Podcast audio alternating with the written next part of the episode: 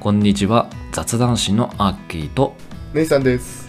私たちは日本語を学ぶ方たちを応援したいということでこのポッドキャストを始めました雑談で使うようなスラング表現も使ってみたいという方、雑談を通じてリアルな日本のことを知りたい方にはこのポッドキャストはうってつけです。それではぜひ最後までお聞きください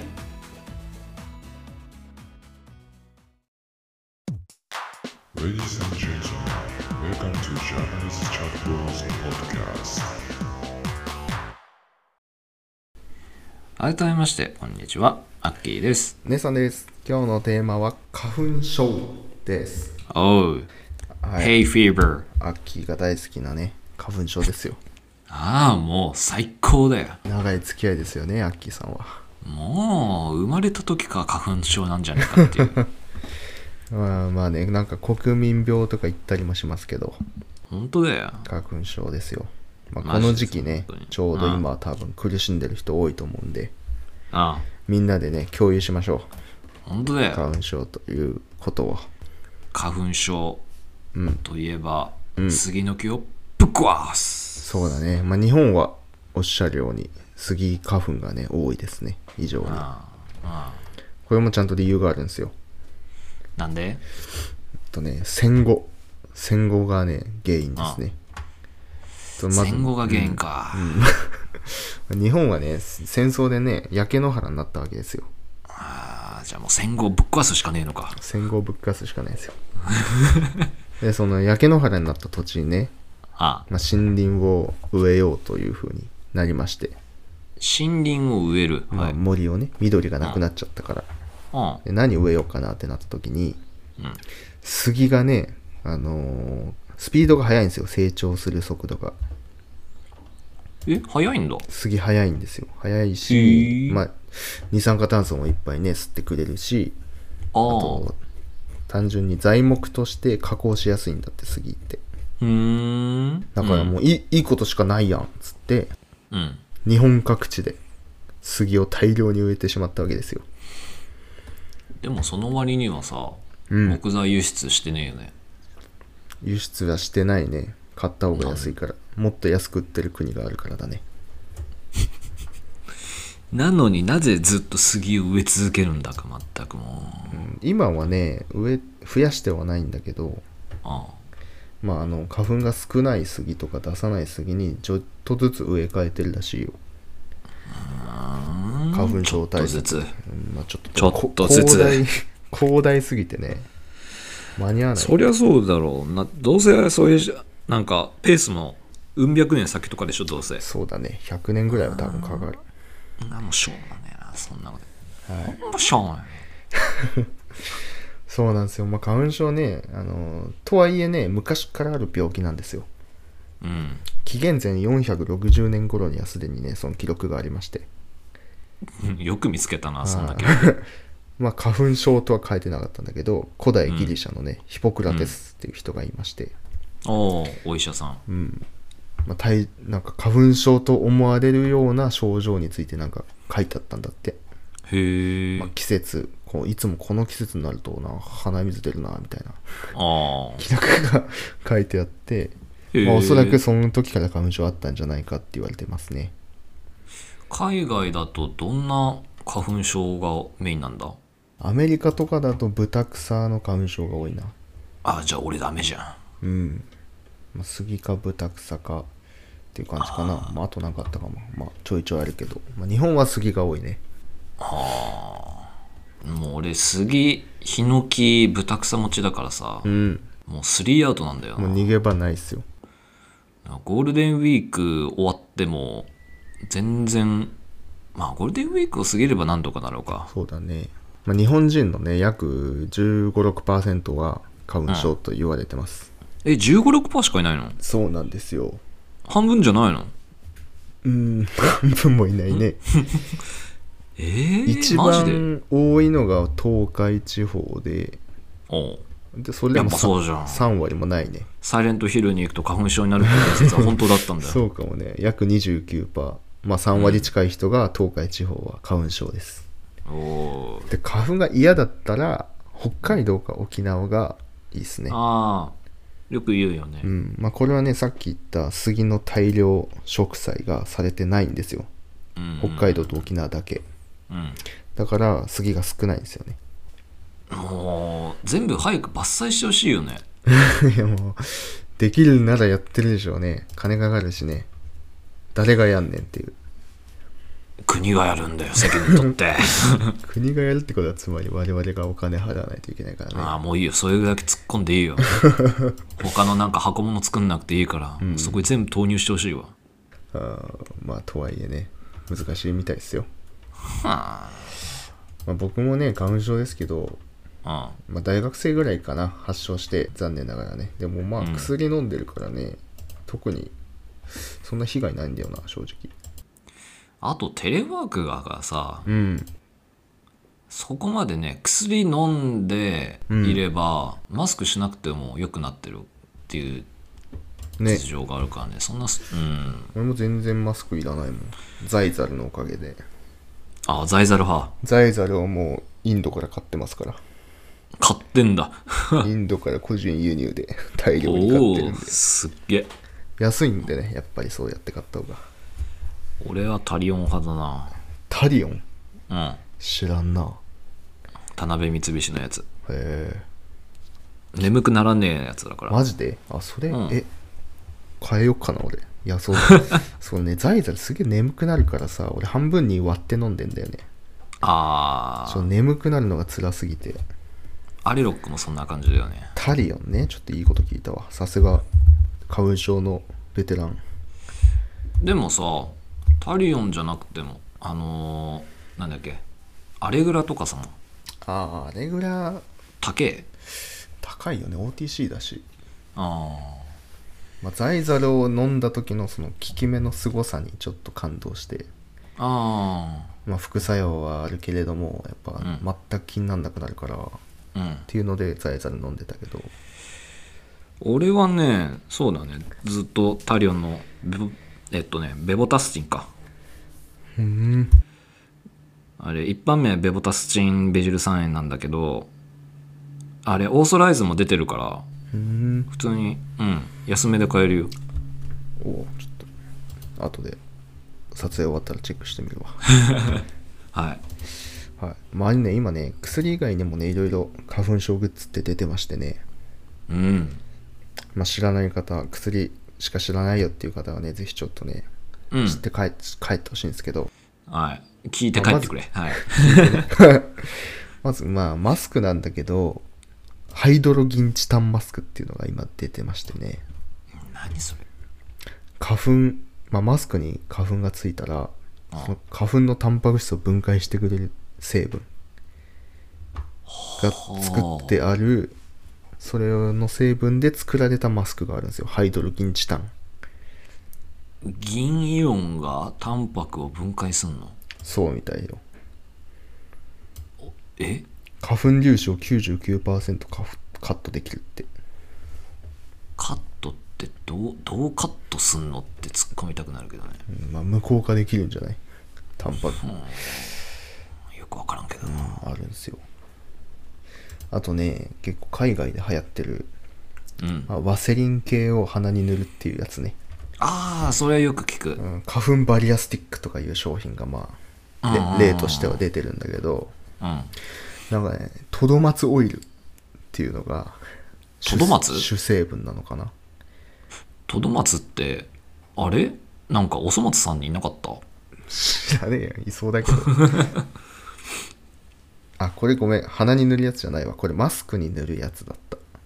マスクに直接塗るの内側外側、外側外側。うーん。花粉バリアスティックをそのマスクに一塗りすると、まあ、ガードしてくれるみたいでもさ、不織布になんかやるとさ、機能落ちるんじゃねえの、まあでもあれだよあのーピーって数センチの線を引くぐらいうん、鼻の前にうん。だからマスク全体に塗ってくるわけじゃないから、うーん、そうなんだ。うん、ちょいって線引くぐらいへえ。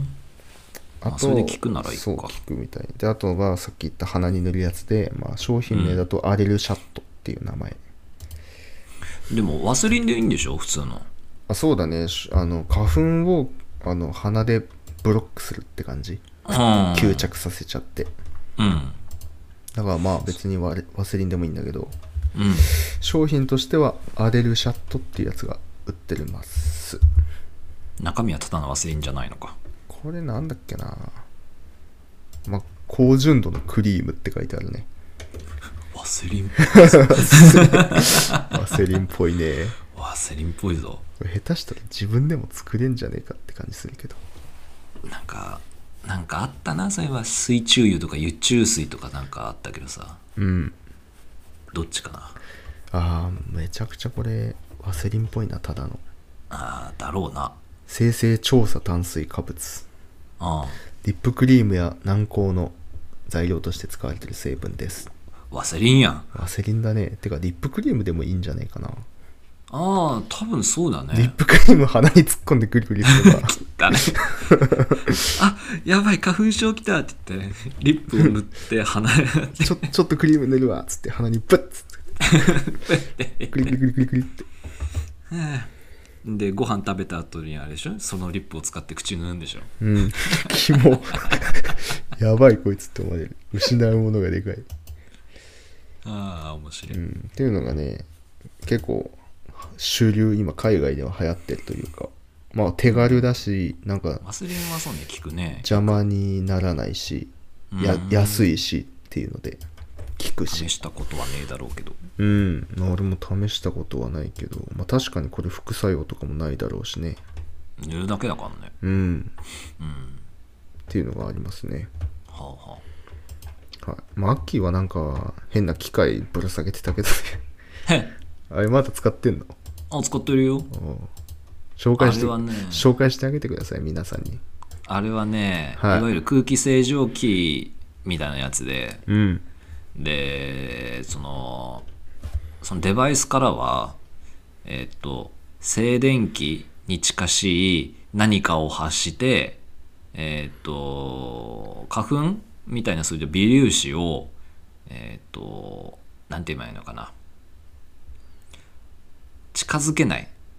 重力の逆だから反発させるような力を働かせて、えー口周りとかあー、まあ、そのデバイス周りには寄せつけないようなっていう、えーからくりになってましてはいはいはいはいはいはい使ってんすかまだ ああ使ってるよ使ってんだあじゃあ結構効果実感してるってことあれねえっとね個人的なやつだよあくまで個人的な見解だからねこれは、はいはいあのさすがにうんマスあーそのデバイスだけで外に出るのはまず無理よさすがに、まあねうん風吹いてさそんな静電気のパワーで風負けるに決まってんじゃん、そうだねだけどでベランダに出て洗濯物を干す時ぐらいだったら、うんまあ、いちいちマスクつけ取りに行かなくても首にかけてるのカチってやりゃ大丈夫なるほどね、うんおいくらですかおいくらだと思いますかえー、でもお高いんでしょそれがなんとですねはいはい今だからこその価格ですはい実はこうんのデバイス、1万円なん ですなんなんて 一番いいんです1万円です1万円9800円あ9800円すんだですなるほどね1万9800円ではないね9800円で買えるまあ充電すればずっと使えるしね2週間使える連続でおおまあ一回買っちゃえばいいって考えたらそうで充電も1時間でいいしね充電1時間で2週間も使うね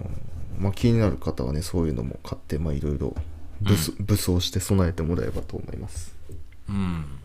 まあね、まあそういったやっぱり一番効くのは薬だからねそうだね結局、うんまうんあそういう副作用とか嫌な人はねあそういうアタッチメント系であしのぎましょで、あとね、俺がね、個人的に気になってるのはね、あれ、まあちょっとデバイスも、まあデバイスと薬2つ言うか。デバイスはね、あのゴーグルみたいなやつゴーグルあの花粉用メガネみたいなあーなるほどあのー水中ゴーグルみたいなやつねああーそうそうそうそうはいはあれスポーツする時とかなんかいいんじゃないかなと思ってさっいうんていうかスポーツする時の目が大体あんな感じじゃんうんでスポーツ用だとクッソ高えからそれだったらその花粉用メガネでやれば一石二鳥じゃねえと思ってはあは最近気になってるあはいわかりました、はもう一個いはでもう一個の薬の方はうんまあ姉さんも知ってると思うけど舌下免疫療法がさあーあれねあれうんうんあれをやりたいなと思っててうんまあ効果あるのかっていうところがまあ気になってるところそうだねまあ長い戦いになるからあれ3年ぐらいやんだよねうん、基本的にはずっとだよえでちょっとずつそのなんていうの反応が収まってきたらまあ徐々に、えー少なくするなりなんかやめておきましょうかみたいな感じにするらしいんだけどうんちょっと面倒いよねまあでも最近昔はさなんかさ下のん下の下ってなんて言えばいいんだ単単の下ゼッカじゃない、に あゼッカかゼッカって言えばいいか ゼッカにさなんかパンの挟んでそこに垂らすみたいなやつあったじゃんパンパ知らないンブレッドうんいやパンは知って るよそのそ知らないのかなと思っていやパンは知ってるわその手法知らないよっていう昔なんかそういうの聞いたんだけどな うん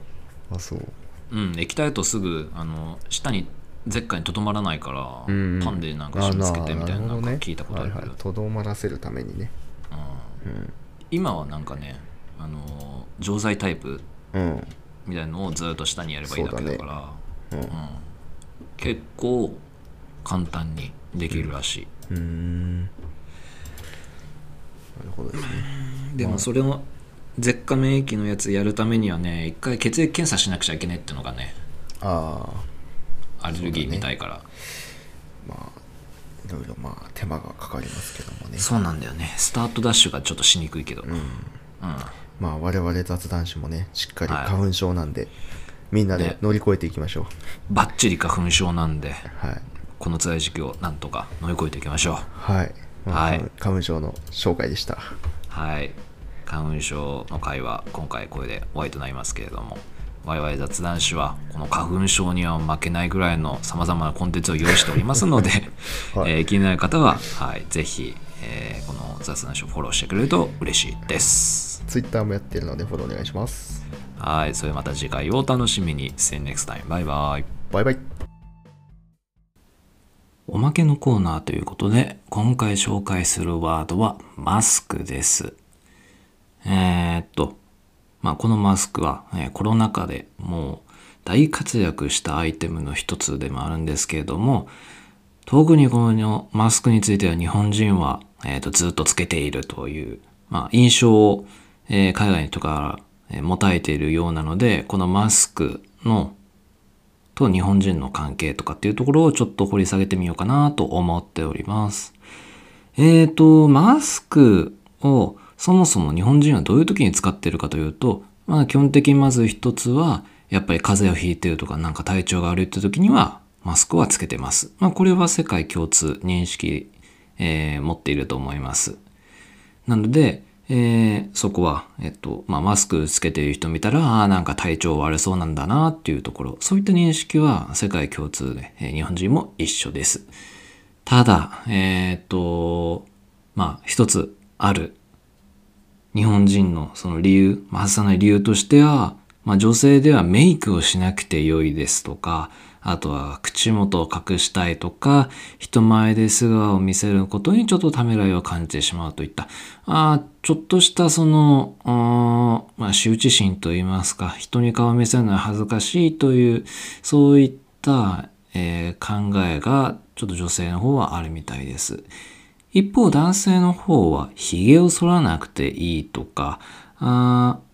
ーまああとは何かしら、えー怪我とかそういった時に、えー口元を隠せるとかあーそういったものがあるらしいです。あとはやっぱり日本人ならではというところがまあもう一つ最後にありましてこれは同調圧力ですね。特に、えーそのマスクをつけていないと他の人からこう嫌な目線で見られるとかみんながつけているからとか、えーそういった団体的な、えー考えっていうのはやっぱり日本人は持ちがちですね。えーなので、えー特にこのコロナ禍ではみんなやっぱりマスクをつけなさいと、えーお国から達しが出たのでまあそれはもちろん、えーウイルスを感染を防ぐためにもマスクはつけていますけれども一回つけてしまったがゆえに、えーマスクを外す機会がなかなか見出せないっていうのは 正直あると思います。あ別にねあのマスクはつけていいと思うんですよ。な僕も花粉症持ちですし、えーやっぱり外出る時はマスクは絶対持っていきますしつけているんですけれども、えーこのマスクを外す日っていうのは外せるようになる日っていうのはある程度、えーコロナ禍が落ち着いてきたりあとはまあえーちょっとずつそのマスクをつけない人が周りに出始めたらようやくそのマスクから日本人は解放されるという日が近づくのではないかなと思っております。はい、というところでおまけのコーナーはこの日本人とマスクの関わりについて紹介いたしました。何か、えーマスクと日本人の、えー関係性をこのおまけのコーナーで見出せたら幸いです。以上となります。ありがとうございました。